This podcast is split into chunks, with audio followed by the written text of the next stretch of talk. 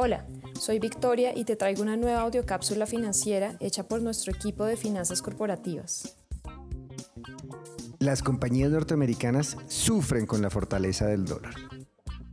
Desde principios de junio, varias compañías norteamericanas vienen anunciando ajustes a la baja en sus metas para 2022 por varias razones, pero una que me llama la atención es la fortaleza reciente del dólar.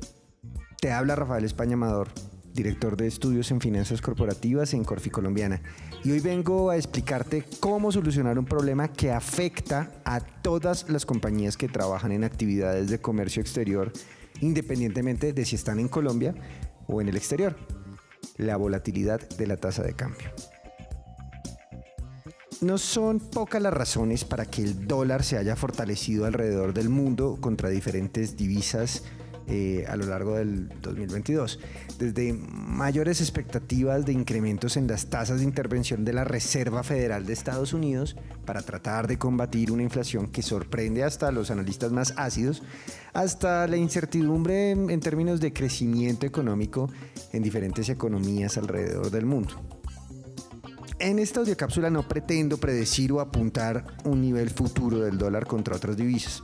Como siempre he dicho, las compañías que participan en actividades de comercio exterior han operado en entornos volátiles y lo seguirán haciendo, bien sea porque las divisas se valorizan o se debilitan contra otra moneda, como el dólar o el euro.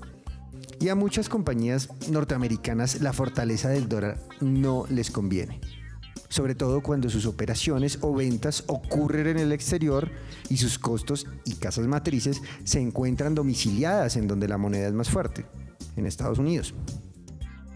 Cuando el dólar se fortalece, sus ventas en el exterior, las ventas de las compañías realizadas, por ejemplo, en pesos colombianos, tienden a, que, a caer al medirlas en dólares. Y si no utilizan algún mecanismo de cobertura, pueden terminar reportando pérdidas contables. Compañías de software como Microsoft o Salesforce, e inclusive algunas de consumo masivo como Coca-Cola, reportaron a inicios de junio del 2022 que están sufriendo pérdidas operacionales por la fortaleza del dólar, pero que parcialmente han sido compensadas o las han logrado compensar por el uso adecuado de instrumentos derivados, como los forwards de tasa de cambio o las opciones de tasa de cambio. Algunas compañías norteamericanas intentan realizar coberturas naturales, o sea, intentan que sus costos de operación, costos laborales y ventas dependan de la misma divisa que no estén en Estados Unidos. En últimas, esto es disminuir las operaciones de comercio exterior en términos contables y crear así compañías en el exterior que operen y vendan en el exterior. Sin embargo, estas decisiones tienden a ser de muy largo plazo y si bien reducen los riesgos de tasa de cambio, exponen a las compañías a otros riesgos que son inherentes a los países en vías de desarrollo. Y en muchos casos el talento puede que no se consiga, es bien sabido que muchos desarrolladores de software que están en Estados Unidos, pues en Latinoamérica no se consiguen fácilmente.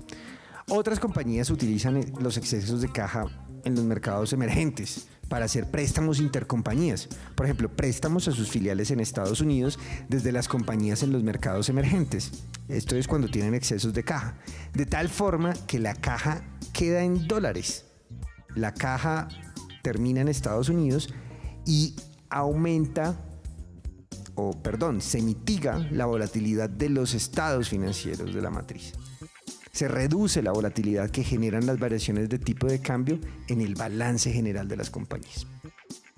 Si quieres conocer cómo las compañías se pueden proteger ante la volatilidad del dólar, te invito a que descargues el manual de estrategias para 2022 que publicamos al cierre del 2021 en la página de investigaciones económicas de Corfi Colombiana, www.investigaciones.corficolombiana.com y en la sección de finanzas corporativas encontrarás en ese manual que explicamos cómo los tres tipos de riesgo de tasa de cambio, el riesgo contable, el riesgo económico y el tercero, el riesgo transaccional, se pueden gestionar independientemente de para dónde se mueva la tasa de cambio.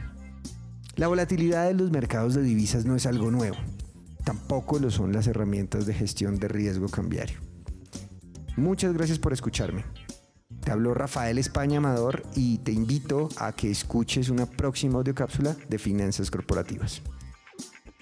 Gracias a todos por escuchar esta audiocápsula y los invito a suscribirse a nuestro canal de Spotify y seguirnos en Instagram, Facebook, LinkedIn, Twitter y YouTube como arroba corficolombiano.